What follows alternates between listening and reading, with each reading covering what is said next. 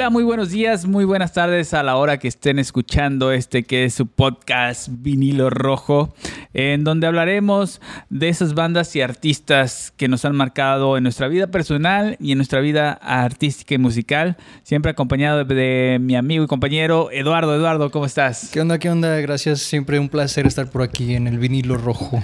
Vinilo Rojo aquí acompañando. Bueno, hoy hablaremos de una banda más... Eh, se puede decir la banda más contestataria, revolucionaria, que rompió los paradigmas de las letras en el rock and roll y estamos hablando de la banda Molotov. Exactamente. Exactamente. Quienes, yo diría que su apellido es Controversia.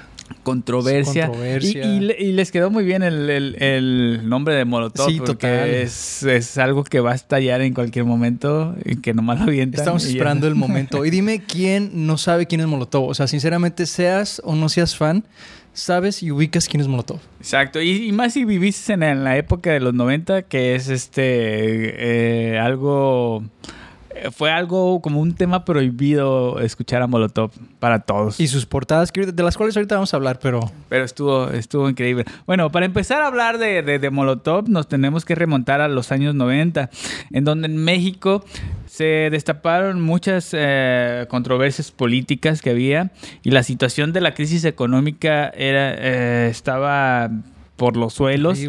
Y bueno, un grito de hartazgo por medio del vocabulario coloquial y, musicalizado fue eh, eh, precisamente Molotov, que estaba dando ese, ese grito de, de, ya, no podemos soportar más esto, ¿no?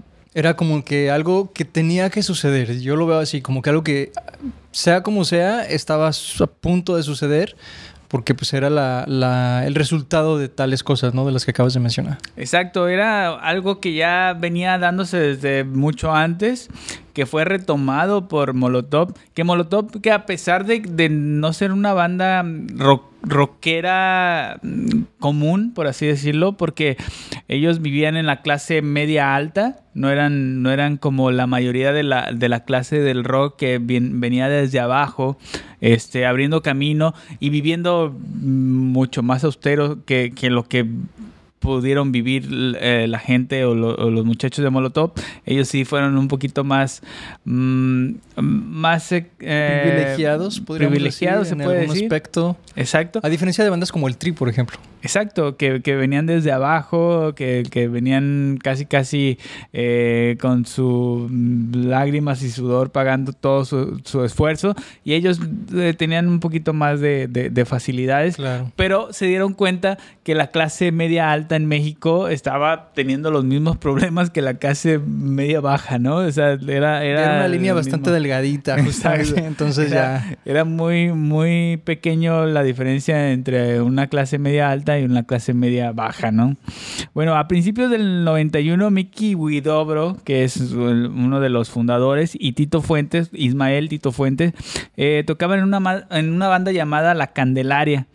Y de ahí un día se animaron a hacer un palomazo y se juntaron con Jay de la Cueva y eh, Iván Moreno, alias La Quesadilla. La quesadillera, La quesadillera, exacto. Que por cierto, Iván ahorita es el baterista de Moenia.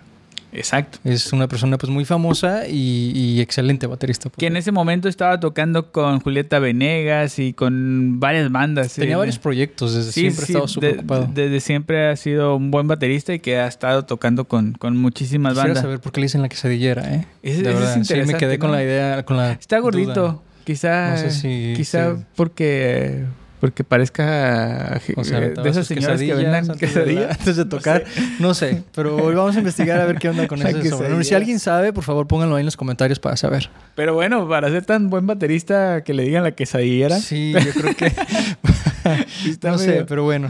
Increíble. Pero bueno, ellos eh, que ya eran conocidos, eh, también eh, Jay de la Cueva estaba tocando con víctimas del Doctor Cerebro. Eso que te iba a decir, por cierto, ya Jade ya, ya tenía su fama, ¿eh? ya, ya, ya venía con una mochila ya llena de éxitos. ya. Sí, exacto. O sea, tocó con eh, microchips primero, luego ya... Con empezó- víctimas, no sé si en algún momento llegó a colaborar con otras bandas de ese entonces, como Neón, Rostros Ocultos, no sé, pero él siempre estuvo metidísimo en toda la onda. Entonces él, él era alguien que ya estaba más Ya tenía nombre, ya. en el medio. Y bueno, eh, ellos entraron en un concurso que, que fue patrocinado por Coca-Cola. Que ya después los- nos daremos cuenta que luego, ya cuando Molotov fue más famoso, hizo una campaña con su rival, Pepsi. Ah, sí, ah, mira, fíjate Totalmente. cómo son las cosas, el ¿Cómo son las karma. Pero, pero ellos ganaron el concurso Coca-Cola, que ellos mismos prometieron que si, si ganaban ese concurso, se iban a, a dedicar al 100% a, A la la, banda Molotov. O sea, iban a dejar los otros proyectos para dedicarse al 100% a la banda Molotov. Y bueno, pues aunque no crean, ganaron. Bueno, Ganaron, más bueno. bien sí lo podemos creer, ¿no? Sí, lo a creer, pero pregunta, pero entonces eh, eh, cuando ganaron este concurso todavía estaba Jay de la Cueva y estaba... Sí, era, Sí, eh, eh, era Iván Moreno, era Mickey Huidobro, eh, Tito Fuentes Y Tito, y exacto. este, Jay de la Cueva. Ellos eran los primeros integrantes de Molotov. Los primeros lo- Molotovs. lo- lo- los que hicieron. Se, se llegaron a llamar en un tiempo Plankton, pero como que luego ya No, no, no el quedaba cambio a Molotov sí. sí. les, sí les quedó mejor. Perfecto, exacto. Plankton se veía como personaje de Bob Esponja, ¿no? O como restaurante. como como de mariscos, ¿no? como de marisco, sí, como que, como que no iba muy No, al- no a iba, su pero al final sí, sí, lo, sí lo lograron hacer. Y el cambio, pero ellos fueron lo- los, los fundadores, por así decirlo. Y bueno, eh, ellos ganaron el concurso de Coca-Cola. Eh, a pesar de que mucho, mucho de la gente no quería porque querían como esa gente de guapa y gente que, que fuera modelo para, para, para Para promocionarlos. vender, obviamente, no la imagen, la banda. Pero la banda era muy buena, que no pudieron decirle que no, y aparte era un concurso de rock, entonces dijeron, esta es la mejor banda. Ellos se destacaron porque siempre tocaban con dos bajos, algo que ninguna banda de rock mm, se había, se había visto en esa época, y aparte le metían como rap, que eso ya, ya lo venían haciendo Sí, sí, otras claro. bandas como Beastie Boys o, o Limp Bizkit, pero en México no, no había existido esa esa referencia. Y ellos y ellos lo hicieron entonces lo hicieron particular. Entonces por eso por eso fue que ganaron porque conocieron a un nuevo género por así decirlo Aparte, recordemos que en esa época la referencia de rap mexicano era Caló. Entonces no había, no había mucho de dónde agarrar. sí bueno empezó a surgir también Control Machete Control que ya- Machete, que ya ¿verdad? era un poquito más Pues este revolucionario pero pero de todos modos la referencia que tenían del rap mexicano sí estaba No era- no era muy buena, que digamos, era muy buena. Capitán capitán. Capitán, sí. Pero bueno, al ganar el concurso, el primer desertor fue Iván, que dijo, perdónenme muchachos, pero yo sí tengo mucho trabajo en otras Y bandas. tengo hambre, y tengo ganas de una quesadilla y pues ya me voy. No quiero terminar de quesadillero ahora sí. Sí. y quiero ser baterista toda mi vida. Y se fue a, a los compromisos que tenía, quedando solamente Mickey, quedando eh, Tito y quedando Jay de la Y- Cueva. Jay de la Cueva en estos momentos tocaba el bajo con ellos, porque la- ah, Iván Moreno era el, era el baterista oficial de, de Molotov. Entonces él tocaba el bajo. Eh, Jay conoce- eh, él conocía a Randy desde hace mucho tiempo, eran, eran amigos. Entonces él recomendó que, que trajeran a, Randy, el gringo loco, como, como es mejor conocido. Claro. Ahora ya nomás el loco, porque ya de gringo ya no le quedó Sí, nada, ya, es más dice, mexicano hecho, que, que, nada. es mexicano que gringo. Entonces ya, ya nomás es el loco. Que él llegó a México gracias a que su papá era agente de la DEA. Ah, sí. Estaba, estaba ahí trabajando en México como, como su profesión de agente y por eso estaba ahí él en México. Y bueno, ahí conoció a Jay de la Cueva, él tocaba también la batería, entonces lo invitaron. Jay de la Cueva ya tenía ganas de tocar con, con Randy en alguna banda y bueno, fue el, el- Fue el el momento, motivo ¿no? y el mo- motivo especial. Y luego Jay de la Cueva de- fue el segundo desertor que, que ya eh, su hermano, el hermano de Mickey Widobro, Paco Widobro, lo invitó a Fobia. Fobia que era como como la mejor banda que existía en esos momentos. Y para, para Jay fue como, sí, no, Como puedo, si la lotería. no, no puedo dejar esta oportunidad. Aparte que era muy, muy fan de, de, de Exacto, lo Fobia. que iba a mencionar, que Jay siempre lo dijo desde que estaba, pues yo creo que en Microchips, que su sueño en la vida era ser fobia y que lo cual él veía imposible porque ya existía fobia o hacer una banda como fobia. Entonces imagínate cuando le dicen, oye, ¿quieres venirte a tocar la batería en fobia? Se ganó la lotería. Exacto, Ahí. entonces eh, seguramente era amigo de Mickey Widobro por, por alguna vez ser parte de Fobia. Pero bueno, lo invitaron y tuvo que decir que sí. Y bueno, fue aquí cuando aparece Paco Ayala. Paco Ayala, que era un, un- un bajista que andaba por ahí rodando. Y bueno, lo, lo invitan. Y ya, ahora sí, entre Mickey Widobro, Randy, eh, Tito Fuentes y, y Y- Paco Ayala, ahora sí ya es el, el, El molotov que conocimos el todos. Molotov que conocemos hasta, hasta este tiempo. Ellos estuvieron tocando ah, en varios lugares hasta llegaron a ser teloneros de bandas como La Lupita, Cuca o Héroes del Héroes del Silencio. silencio. Ellos estuvieron ahí este, haciendo eh, los teloneros y ahí fue cuando conocieron a, a un eh, ejecutivo de Universal Music que les ofreció un contrato para hacer su primer disco. Eso es como un sueño de Cenicienta, como que era el momento indicado y justamente ese productor estaba en ese concierto. O sea, todo, todo cayó como que lo escribió un, un escritor de Disney. Sí, exacto. E- hizo ellos, a- a- a, como venimos diciendo, a, a- a comparación de muchas bandas eh, eh, independientes de rock, ellos no tuvieron tantos problemas en llegar a, a- a posicionarse en lo que ahora lo conocemos, ¿no? Ellos tuvieron más suerte, se Fue puede más decir. fácil, tal vez. fue más No fácil. estamos diciendo que no tenían talento, obviamente lo tenía, pero fue más fácil para ellos. Fue ¿no? más fácil para ellos, exacto. Como que no tenían una necesidad de, de- de estar tocando todo el tiempo, sino que como que lo hacían más por gusto y, y ese gusto los llegó a hacer muchísimas cosas. Claro. Y bueno, fue así como en 1997 eh, sacaron su primer álbum, su primer disco, donde jugarán las niñas, que era como un, Una parodia Una obvia, parodia. ¿no? de dónde jugarán los niños de Maná, que este era un poquito más. Y aquí lo importante también destacar que participó como productor Gustavo Santolaya. Exacto. Que lo que hemos visto a lo largo de este podcast es que Gustavo Santolaya en las bandas de rock en, en español ha estado muy presente. Él es como el maestro de, de la orquesta, así como que ahora tú vas para allá, tú mueves esto, tú haces esto y tú haces aquello. Podría ser como. Como ese vudú. No, no, no ese vudú. Ese. ¿Cómo se llama ese personaje de Star Wars? Ah, como el, el, ¿El Yoda? El como- Yoda como de- el de- master, el... Sí. El Yoda de- del- del rock en De los español. Jedis. se podría decir. Sí, porque ha estado en los discos eh, más vendidos o los mejores discos del rock en español.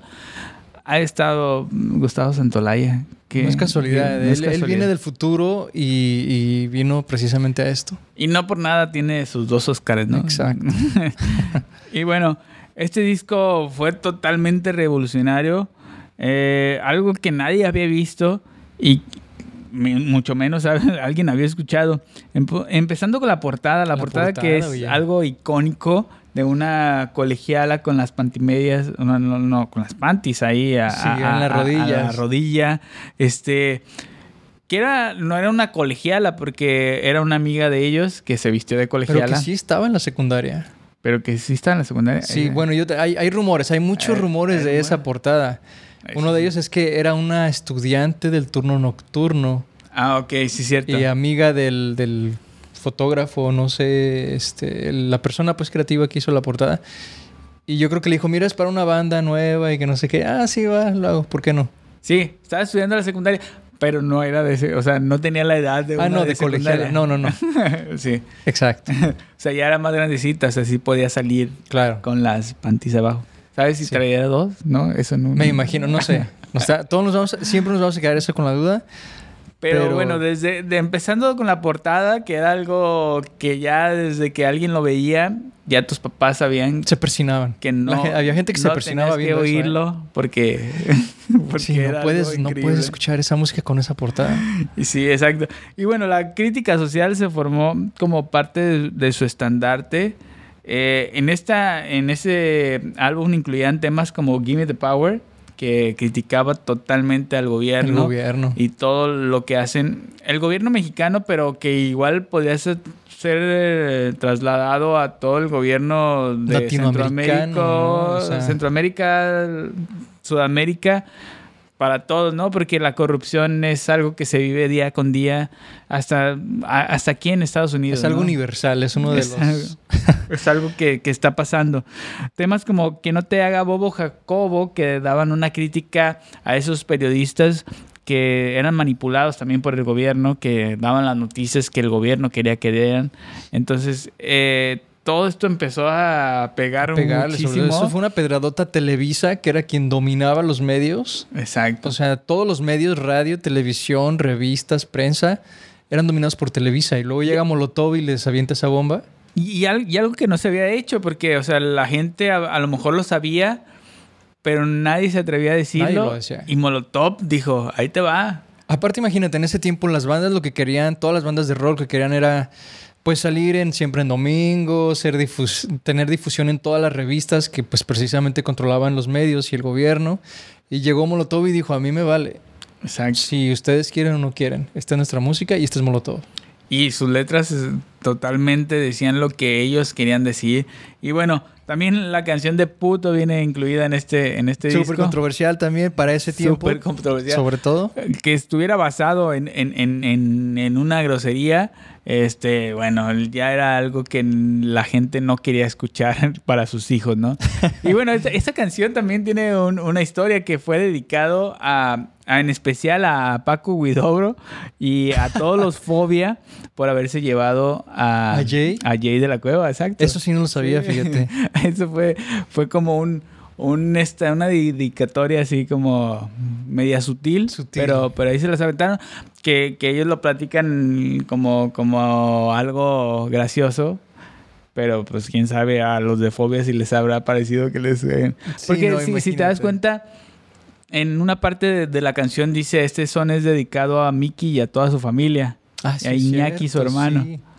Es verdad. Entonces ahí está dedicado. Desde ahí ya te das que sí, sí es cierto, ya, ¿eh? ya se, lo, se lo está diciendo, ¿no? Ya, ya no tiene más. Entonces realmente la gente que se ofende no debería de ofenderse. Los únicos que están ofendidos aquí es la familia de... Exacto. Y ya, de- de la familia de Guidobro sí que salió muy, muy mal parada en, en esa canción. Pero hay, eh, era una, un tema que, que ellos se lo querían. Pero que para el tiempo que sucedió esta canción se convirtió inmediatamente en un icono musical. O sea, donde quiera escuchabas esta canción, a pesar de que estaba censuradísima, y la escuchabas en todos lados, quién sabe cómo. Sí, y, y ellos este, jugaban a eso. Dicen que cuando estaban ensayando, o sea, por eso muchas canciones vienen con, con esas eh, groserías, porque mientras estaban ensayando, sacaban, alguien hacía algo y sacaban un riff y le, les Y decían una, contestaba. grose- una grosería y el otro le sacaba otro riff y, le- y- riff y, y le contestaba. Entonces, así se la llevaban todo el tiempo. Entonces, por eso surgieron canciones como Puto, como Chinga tu madre, como Que son geniales, o sea, viendo la letra, son, son, son increíblemente bien hechas. Y sí, es muy, es muy, este, muy de la cultura mexicana, la idiosincrasia de, de- del mexicano, de cómo habla Claro. comúnmente. Ahí está plasmado totalmente. Que luego se asusta la gente, pero la verdad es que así, así Es que se así habla. es. ¿no? Así se habla. No se puede esconder, la verdad es que así es. Y bueno, como se, ve- se veía venir, la, la música fue totalmente censurada en muchas partes. Eh, la radio no, no querían este, eh, Tocar su música. tocar su música, lo cual los orilló a ellos, a ellos mismos a salir y vender sus propios Y es que en las discos. tiendas de discos tampoco querían vender sus discos. No podían permitir esa portada en, en sus tiendas. Exacto. Entonces no, no había dónde distribuir su música. Entonces ellos mismos salieron a las calles a poner sus discos en venta, que es algo admirable que en esa época hayan hecho eso. Y ellos, sin, sin como les digo, sin la, tanto la necesidad, sino por el gusto de que, hey, escuchen mi, mi música. Sí, claro. y lo dieron a conocer por sus propios medios. Y bueno, tuvieron tanto éxito que llegaron a tener disco de platino. Sí, de hecho fueron nominados al Grammy como mejor interpretación de rock latino alternativo de ese, de ese año. Y como lo acabas de decir, se llevaron hasta su disco de platino por ese primer disco. Entonces ya tuvieron que, que la- la- las empresas y la radio, por más que no quisieron, Se vieron tuvieron que- obligados, ¿no? A, a voltearlos a ver y decir, bueno, ok. Sí, Siempre que, sí. que a veces cuando lo escuchabas en la radio estaba totalmente censurado, entonces escuchabas el 30% de la Era canción. horrible.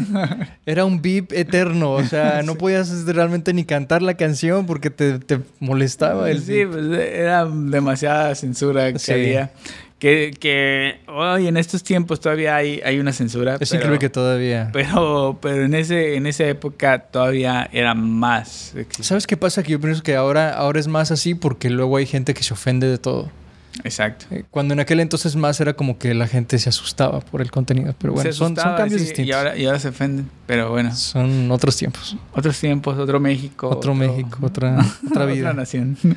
y luego ya en, en 1998 fue cuando sale el disco Molomix, que venía como Ah, unas disco, mezclas. eh, Me acuerdo de la portada. mezclas, este, pues un tanto electrónicas de, de las canciones que habían tenido antes y también incluyeron el cover que hicieron de Bohemia Rhapsody. Sí. Ahí- se llamaba ahí- Rap, Soda y Bohemia. Rap, Rhapsody y Bohemia. Muy y que, bueno. que, que fue un, un disco que no fue autorizado por la banda, ¿eh? Que, que Ah, ahí la, ¿Queen no se dio cuenta? No, no. El Molotov no fue autorizado. O sea, no, ellos no supieron que iban a sacar ese disco. Ok. La, la disquera los La disquera lo sacó sin casi casi ni avisarles. Ni avisarles. Fue un disco no autorizado. Lo, lo podemos ver en, en- en- en que nunca han tocado una canción. Bueno, mm, la de Bohemia Rhapsody sí, sí, sí la han tocado. Pero, pero las otras canciones mezcladas nunca No, se han nunca escuchado. escuchado. Pero fíjate, ahí nos damos cuenta de cómo, cómo funcionaba distinto lo que es la- las compañías disqueras, ¿no? Donde ellos...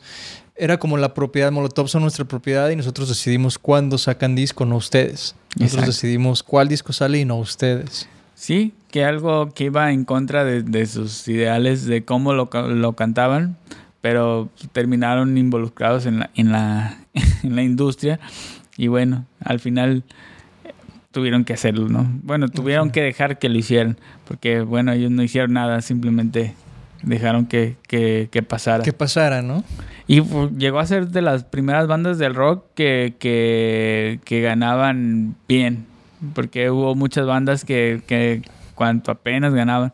Pero Molotov desde que empezó este, fue de las bandas que mejor ganaban porque supieron llevar bien las finanzas. Y de los que primero se llevaron al extranjero también. Fue de estas bandas que casi inmediatamente dieron el brinco a Estados Unidos, a Sudamérica. y- Sí, exacto. Bueno, con, e- con este disco les ayudó para alternar con bandas como Metallica, como R- um, R.E.M.. R.E.M. y Deftones. Ellos este, estuvieron ahí involucrados mientras ellos les... les Imagínate ya codeándose ya con, Con los grandes. con los grandes. Exacto. Entonces, en 1999, bajo la producción de Mario Caldato Jr., quien había trabajado con los Beastie Boys, trabajaron en el, en el álbum Apocalypse Chip. Apocalypse Shit. Shit. Donde también tuvo la participación de Gustavo Santolaya. Otra vez. Les dio la bendición y, y les aventó agua bendita. Y donde O agua maldita, mejor dicho. Agua, mm, agua mal- Agua maldita. maldita. Exacto. Pero buena. donde surgió la canción eh, que todo rockero baila, que es Rasta Mandita. Sí. Esa, ese es como un himno, de hecho. O sea, ya cuando sucede esa canción en un evento, comienza Ya- realmente el party. ya, ya es totalmente el descontrol. Sí, eh, con esa Toda- canción, de hecho, no puedes comenzar un party. Nunca. Con esa es cuando ya están todos adentro. Y ya llevan no sé cuántas cervezas. Y su video, ¿qué tal? Sí. No, Fue buenísimo. Muy bueno. Y que también estuvo censurado por todos lados Claro. porque su alto contenido sexual que tenía le era increíble, ¿no? Sobre todo para hacer un video musical. Sí. No, no puedes fácilmente ponerlo a las 3 de la tarde en, en MTV o algo así. No. Sí, si querías verlo sin censura, te tenías que esperar como hasta la una de la mañana y poderlo, para, para poderlo ver. Pero sacaron en la versión con censura donde... La versión donde- limpia. Donde era el mismo video, pero ya la- las strippers que, que, que tenían en el video ya salían con, con ropa. Sí. No como en- Yo creo que fue el ensayo del video y lo usaron como video, ¿no? Bueno, no sé cómo lo hicieron, pero Pero sí, tuvieron que, que hacer como dos videos. Que ellos la pasaron muy bien seguramente, ¿no? claro. Habían como, como 10 strippers. eh, ahí. E-, Eso fue un party total y se nota en el video. O sea, si no lo han visto, por favor, véanlo porque está muy bueno. No sé si todavía está... No sé, fíjate que yo tiene, ¿Sin- tiene sin tiempo que censura? muchos videos ya, ya no están en YouTube o en otras plataformas. Pero ¿Sin tiene que estar censura? por ahí. Pues am- am- búsquenlo en YouPorn, seguramente ahí va a estar. Tiene, tiene que estar. tiene que estar. Y bueno, pero llegaron a tener disco de oro con este, con este disco, Apocalypse. Y en el 2001 decidieron tomarse un descanso después de dos años de, de- de andar en De giras. intenso. Y enfocarse, y bueno, se enfocaron en sacar bandas sonoras de películas como Y tu mamá también, Atlético San Pancho, y discos homenajes como a los Tigres del Norte, a Soda Stereo y a José José. Estuvieron ahí como que, ah, bueno, mientras, mientras descansamos de las giras, pues vamos a hacer... Bueno, así como que de- tomar un break y hacer todo eso, yo creo que no es tan. des- No es tan break, Más, más bien descansaron de la gira. o sea, o sea, como que, que- dijeron, "Nos vamos a meter al estudio, vamos a grabar dos que tres cosillas y ahí vamos a andar todavía pachangueando, ¿no? Sí, claro. La vida del Bueno, rockstar. estaban súper activos al final de cuentas. Y bueno, en el 2002, eh, Molotov volvió al estudio para grabar el álbum Dance and Dance. Denso. Exacto. Donde resaltaba la canción Frijolero. La cual era una canción de, protex- de protesta en, en contra de la discriminación eh, que había, que todavía existe en Que todavía Estados existe Unidos En Estados Unidos. con los migrantes mexicanos.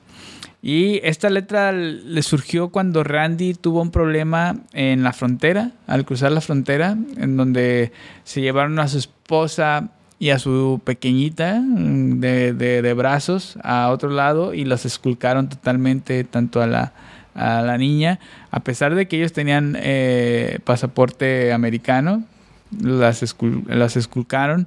Entonces fue como motivo para, para dar esta canción de Frijolero a todas esas personas que han sufrido dis- discriminación en, en la frontera. Incluso abuso, ¿no? Yo creo que él, él- increíble que él mismo se haya dado cuenta, siendo que él Él es ciudadano americano y él se haya dado cuenta de cómo suceden las cosas. Exacto. Entonces, eh, Frijolero, aunque no lo crean, fue inspiración de un, de un americano. ¿Cómo- Sí. De hecho, yo me, yo me acuerdo que esa canción la, la tenían prohibida en muchas radios, incluso radios latinas acá en Estados Unidos. Sí, seguramente. Entonces, porque obviamente pues hablaba del gobierno y tenían esa, esa restricción. Y, y el video, el video fue tan bueno que el grupo ganó el, eh, ganaron el, el video de- del año en MTV, así como el grupo Dúo. También el mejor artista en México lo ganaron ese año con, con ese, con ese disco, con ese álbum. Y en el 2004 hicieron el álbum eh, Con todo respeto. Con todo respeto. Exacto. Queda versiones de canciones de rock internacional y música clásica mexicana. Música clásica, estamos hablando de música clásica de barrio, ¿no? Sí. Como Quién Pompó. eh, un- Sí, pero el estilo, a estilo molotov, obviamente estilo con Molotov. su toque muy molotov. pero, pero que ponían a bailar. Una vez oí que decían que ya el- tanta droga había terminado con, con sus neuronas, entonces no podían escribir, entonces Tuvieron hicieron, que agarrarse de ahí, ¿no? hicieron el con todo respeto para, para poder sacar un disco que es un buen disco. Para mí es muy divertido escuchar. Es un disco divertido, lo que te iba a decir. Yo creo que de toda la discografía es uno de los discos más divertidos, porque es, muy, diferente. Es, es muy bonito escuchar como al, como cumbias como la, la del marciano que tienen en, en- en rock cumbia se puede decir. Entonces es, es- un disco muy, muy Es un disco con un sabor muy distinto. Sí. Pero es un sabor bueno. está ¿Sabes, sabes que es Molotov por, por lo contestatario que son? Claro. Pero, pero sus letras son totalmente divertidas. ¿Está? Oye, ¿y es cierto que en ese disco tenían, no sé si tenían canciones o, o inspiración total de Beastie Boys? Como que hubo algo de los Beastie Boys en Siempre, ese siempre disco. fueron influ- influenciados por los Beastie Boys. Sí, o pero sea, como sí. que en ese disco se rumora o por ahí leí que, que como que aprovecharon para ponerle más todavía de sus influencias. Se- se- seguramente porque desde, desde el principio una referencia de, de sus influencias fue Beastie Boys, por eso metían tanto el rap. Ese rap así americano, por decirlo así. Exacto. Bueno, no sé si hay rap mexicano exclusivamente, pero, pero sí no, tenía. pero parecido a- al estilo que, De que los hacía Beastie Boys, que, que- que no es como, como que ponen un, un sampler y, y cantan encima de la música, sino que ellos hacen la música Claro. y ellos eh, es parecido a lo que a lo que trataban de hacer mm, Molotov, pero en su versión mexa, ¿no? Sí. Y bueno, en el 2007 dieron a conocer su separación. Supuesta. En lo que todo finalmente era una maniobra una maquiavélica finamente calculada para presentar su quinto álbum que se llama Eternamente. Eternamente. Que, que, que fue como un experimento y, y a mí se me hace muy interesante esto que hicieron, ¿no? Que fue un, un experimento conformado por cuatro EPs eh, que grabaron cada uno de los Que cada quien lo hizo, ¿no? por, Eh, por separado totalmente, o sea, metiéndole cada uno su, Su propio estilo. su propio forma de expresarse musicalmente y que al final que, que la propuesta principal era sacar los cuatro EP, eh, eh, EPs pero por cuestiones de, de economía mejor lo decidieron sacar cuatro EPs en un disco en un solo disco. y ya, ya lo, lo sacaron todo en ese eternamente, donde estaba el Hasta la basura se separa, que era el, eh, el EP, el EP de, de, el- de Mickey Widobro, el Plan de Ayala, que era de, de Paco Ayala, el San Título, de- que era de Tito, De Tito. de Tito Fuen- Fuentes, y de Mis Canciones de Randy. De Randy. Pero ¿no te parece como un poquito extraño que hayan dicho primero, sí, sí nos separamos, que hay problemas económicos y creativos y no sé qué? Y luego después, no, no, siempre no, esto era broma y era... O sea, ¿sí crees que realmente fue planeado desde el principio o, o fue como que, bueno, saben que si fue un buen disco, hay que arreglar las cosas? No, segura- podemos se- decir que- seguramente sí lo tenían planeado porque al final de cuentas cada uno sacó su, su, su, su EP. Su EP, ¿no? Si no, sería como que ah, el- uno no tuvo EP porque no... Porque no trabajó. No, no trabajó, exacto. Sí, porque ya se iban a separar, ¿no? Esa- Entonces sí, como que fui, fue... Porque el nombre también de- del disco, Eterna, Eternamente, puede también ah, obedecer... Sugiere, de- ¿no? Que fue- Obedecer de que te, que te viene de algo de que les vamos a mentir, ¿no? Ah. Tal vez sí, sí fue, fue... bastante interesante que ellos se hayan animado a hacer algo así. Eh, eh, eh, es, un, es un experimento increíble.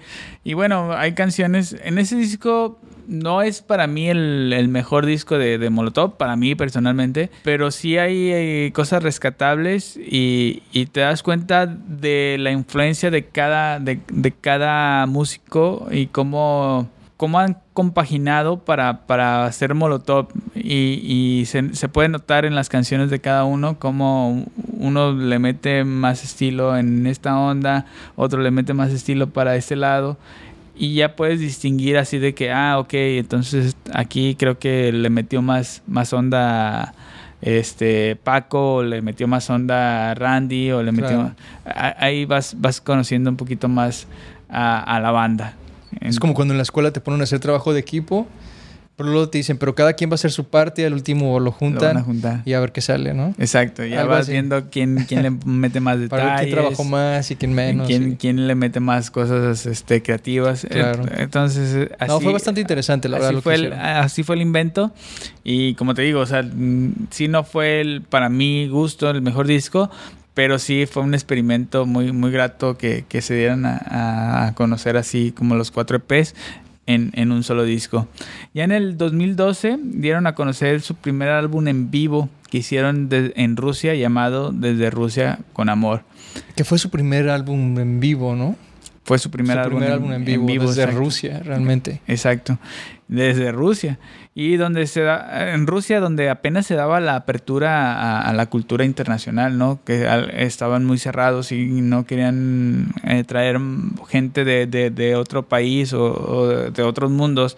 Entonces, al- al hacer la apertura, una de las primeras bandas que fue a Rusia fue Molotov. Me parece súper interesante que una cultura como la rusa se hayan abierto de esta forma a una banda como Molotov.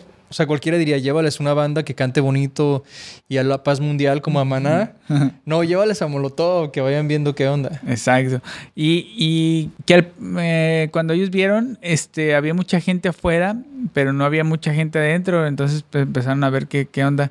Y vieron que la gente no tenía dinero para, para pagar, a pesar de que estaba como un dólar la, la entrada o más o menos, la gente no tenía dinero para, para entrar al concierto, lo cual ellos mismos sa- salieron y empezaron a regalar boletos y la gente que no alcanzó Ah, boletos empezaron a darles dinero para que fueran a comprar los boletos. Ah, qué bien. Sí, de su propia bols- bolsa sacaron y el lugar se, se llenó completamente y se dieron cuenta que, la, que los rusos estaban cantando sus canciones. O sea, esa, Wow, era- o sea eran- que sí sabían quién era eran Molotov. fan entonces. de, de Molotov, Qué sí, que onda. estaban ahí afuera, pero que no podían entrar porque no, no tenían dinero para, para... Yo creo que tenían la esperanza de escucharlos por lo menos de afuera, ¿no? Que a veces muchos hacen eso. Que sí, y, y ves los videos que hay ahí de Rusia y ves a, a rusos completamente cantando en español las canciones de Molotov. Es increíble, Es verdad. increíble. Qué, qué buena onda. La- es increíble la- lo que la música puede trascender más allá de- de- del idioma y todo lo que puede O sea, ellos sin transmitir. saber lo que estaban diciendo, ¿no? Ellos Se- cantando. seguramente. O, o seguramente aprendieron un poco de español y dijeron, esto, esto es lo que quiero cantar. Pero qué, qué bien que ellos se proyectaron de esa manera ante los rusos, ¿no? De una Sí, forma exacto. muy profesional. Muy profesional y, y muy este, humilde para, Claro. para, para la banda que ya es en ese momento Molotov. Y seguramente por eso se decidieron sacar el, el en vivo desde allá pa- para, para dar a conocer que anduvieron ahí por esas tierras.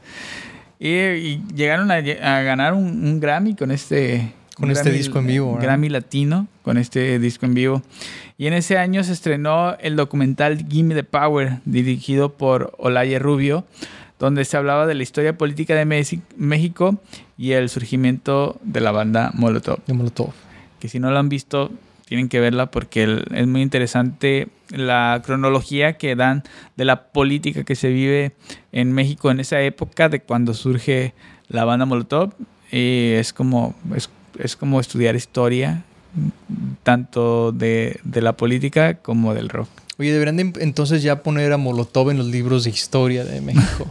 Podrían, podrían porque en la historia moderna de México ya tiene que existir Molotov porque Sí, o o sea, en el libro de la historia del rock mm, viene bandas, o sea, desde el concierto de Avándaro hasta, hasta lo que surgió con Molotov y toda esta, esta influencia de Café Tacuba y tienen que estar incluidas en, Pues claro. en, en ese, en ese libro. Y bueno, ya su, su último material de estudio, que fue grabado en 2014, fue el disco de Agua Maldita, donde se destca el sencillo Ánimo Delincuencia. Ánimo delincuencia. Exacto.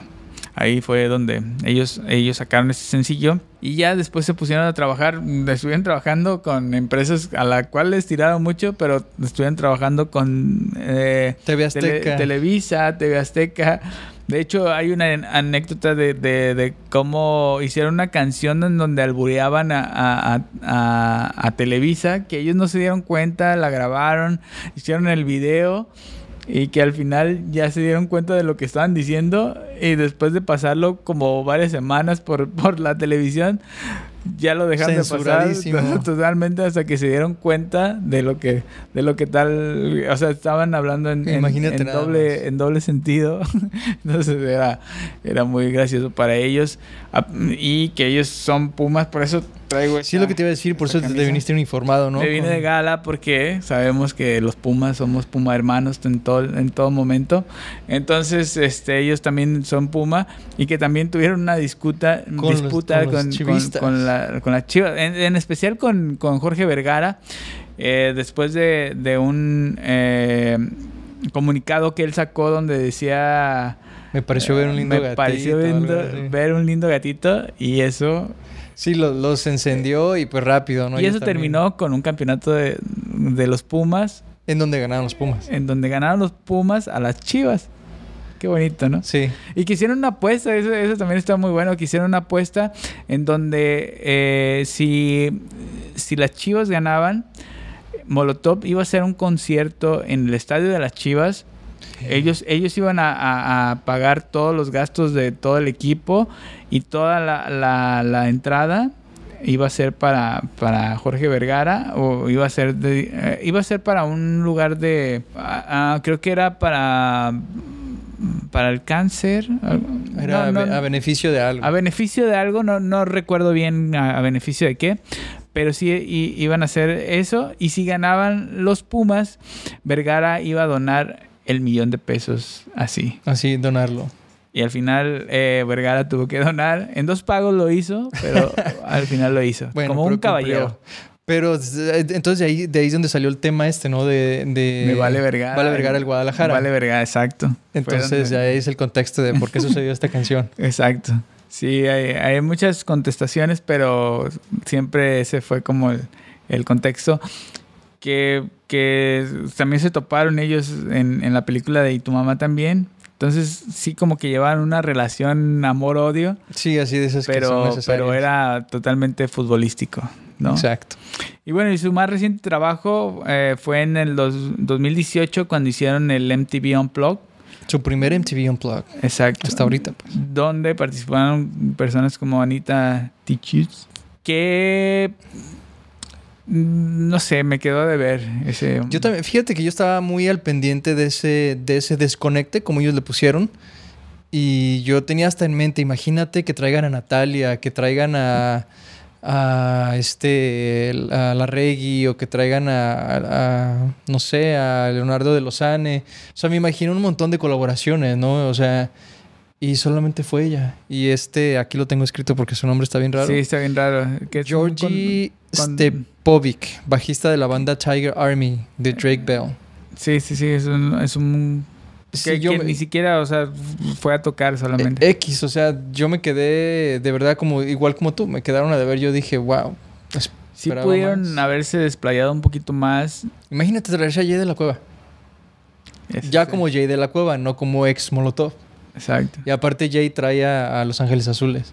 O sea, donde entra Jay vienen Los Ángeles atrás tocando. Ah, sí, seguro. Hubiera estado genial ver eso. Oye, y Los Ángeles Azules con Molotov. Con Molotov, Wow. eso hubiera sido genial. Mira, esta idea con- millonaria que les acabamos de dar. Ahí está, ya lo dijimos. Aquí en Vinilo Rojo damos las mejores ideas. Ahí ya lo dijimos. Está muy bueno. Y bueno, pues ya nomás seguimos esperando a ver si, si se puede hacer esa colaboración de Los Ángeles De Los Azules Ángeles con, con Molotov. Molotov. Estaría muy bueno eso. Aparte ahí ya eh, le pones así como que pizcas de Jimena Sariñana y, y el último a lo mejor el postre es Natalia Lafourcade. y ahí está. Tienes Otro. tu segundo MTV, todo un eh, un éxito. Estaría muy bueno. Imagínate la, mar- la del marciano con, con Los Ángeles Azules. Súper genial, quedaría increíble. Ah, sí. O, o Gimme the Power con Jimena Sariñana. Wow. Y ella haciendo, ah, me dame, No dame, sé. dame. No sé, piénsenlo. A mí me encantaría ver eso, pero, pero fíjate que me encantó, lo que más destaca para mí la historia de Molotov es la persistencia, porque es una banda que ha sido muy atacada desde, desde principio, una banda controversial, una banda vetada por muchos medios, pero ellos siempre se han mantenido. Entonces su persistencia de verdad es que sí ad- admiro bastante eso de ellos. Y que ahora estamos esperando que saquen su disco independiente porque seguramente van a regresar a eso de- del principio que tenían los La revolucionarios. original de Molotov. Porque sí llegaron un momento en como que bajaron las manitas y, y como que dijeron, ok, vamos a hacer lo que... Que de hecho muchos fans los criticaban por eso, porque decían que criticaban ellos el hecho de ser comerciales y terminaron siendo exactamente lo que criticaban. Exacto. Entonces ahora con, con un disco independiente podríamos ver a un Molotov que vuelve a decir lo que, lo que piensa y lo que siente de, de- de todo lo que está pasando en. México, que, que no ha cambiado mucho desde entonces, ¿no? Y creo que hay hasta más material de donde cortar para, para un disco o dos o no sé cuántos, ¿no? Entonces, pues seguiríamos esperando y viendo a, a- a ver si Molotov saca algo que... Yo creo que sí, es cuestión de tiempo y bueno, ya los conocemos que se toman a veces años en sacar algo, pero siempre que lo hacen, eh, sí vale la pena. Exacto. Mucho. Y, y, bueno, que una de, la- de las pocas cosas malas que recuerdo de Molotov, y no es que quieras, no, no es que quiera resaltar las cosas malas, que en el último este, Vive Latino era la banda más esperada y al final la gente los quería bajar. Decían que no hubo actitud y que no había como emoción de parte de los integrantes, no había como química entre el público y ellos. Como que hubo un, un desconecte, eso sí fue realmente un desconecte, la presentación de Molotov en el Vive. Pero al final de cuentas era la banda principal del... Y que hay que tomar en cuenta que, que la carrera que ellos tienen eh, afuera del escenario para, para tomar alcohol, lo, lo, lo dice Gustavo Santolaya, que tuvo que ponerse a- a- al pie de- con la músico y con la cerveza, porque tomaban demasiado, demasiada cerveza. Entonces también puede haber influ- in- influido Puede en, no esa realmente. presentación específicamente que llegaron más, más servidos de lo normal Claro. y por eso no hubo esa conexión y eran los, los borrachos de, de la fiesta que se pusieron a tocar. Ah, exactamente, pero bueno, independientemente, yo creo que es una de las bandas que impulsó a muchas bandas nuevas que lo- uno se da cuenta de cuando una banda dices, bueno, tiene bastante influencia de Molotov, ¿no? Entonces, qué buena onda que alguien como ellos pues han seguido, ¿no? no, No, y o sea, que, y que abrieron este este vocabulario mexicano que, que comúnmente lo, lo oímos en las calles, pero que no se había puesto tan tan al ras o, o tan a la mano para la gente que lo escuchara, ¿no? Exacto, porque es como que no, no es que solamente así se habla en la calle, no puedes jamás cantar algo así, o sea, olvídalo, no se puede, pues ellos demostraron que sí se puede. Ellos demostraron y bueno, ahora quién los para, ¿no? Ya en el fútbol hasta han tenido que censurar Han tenido por, que censurar, exactamente. por la forma de que se expresan los mexicanos. Pero bueno, los mexicanos son así, la idiosincrasia es así y hay que aceptarlo, ¿no? A veces... Y no nomás los mexicanos, yo creo que como lo mencionaste casi al principio, eh, sus letras, su música se puede trasladar fácilmente a cualquier país de Latinoamérica. O sea, Exacto. creo que ellos también tienen eso. Sí, sí, sí. la- las, las groserías que dicen en Molotov son totalmente mexicanas, Son universales. pero, pero podrían ponerlas en, en otros lugares donde dicen otra, en lugar de decir eh, puto, dicen otra, otra grosería y puede quedar totalmente. Totalmente. Y bueno, todo el mundo se... bueno, no importa si eres mexicano o no eres mexicano, si eres colombiano, si eres argentino. Estoy seguro que has escuchado la música de Molotov y más de una canción te ha gustado. Exacto. Eso sin, sin duda. Y pues, recuerden, bueno, no sé si tengas algo más. No, yo creo que ya con eso me quedo. Con eso te quedas. Con eso me quedo. Pues esperaremos a que Molotov saque algo nuevo y esperando también que, que sepan diferenciar lo que es eh, que puto no es alguien que sea homosexual, sino puto es el que lo lea. Exactamente, así para que no se ofendan, por favor. Sí. O sea, dejen ya de ofenderse por todo. Y ya. Y es ya, el, se acabó. El mensaje que nos llevamos de este, de este bonito podcast. Muy bien dicho, muy buen cierre y pues eh, esperamos que les haya gustado. Como siempre, un placer estar aquí con ustedes y, y traerles toda esta información. Muchísimas gracias por vernos. No olviden suscribirse y este poner la campanita y también escucharnos en todos los streaming. Muchas gracias a todos. Les mandamos saludos. bye. Bye. bye.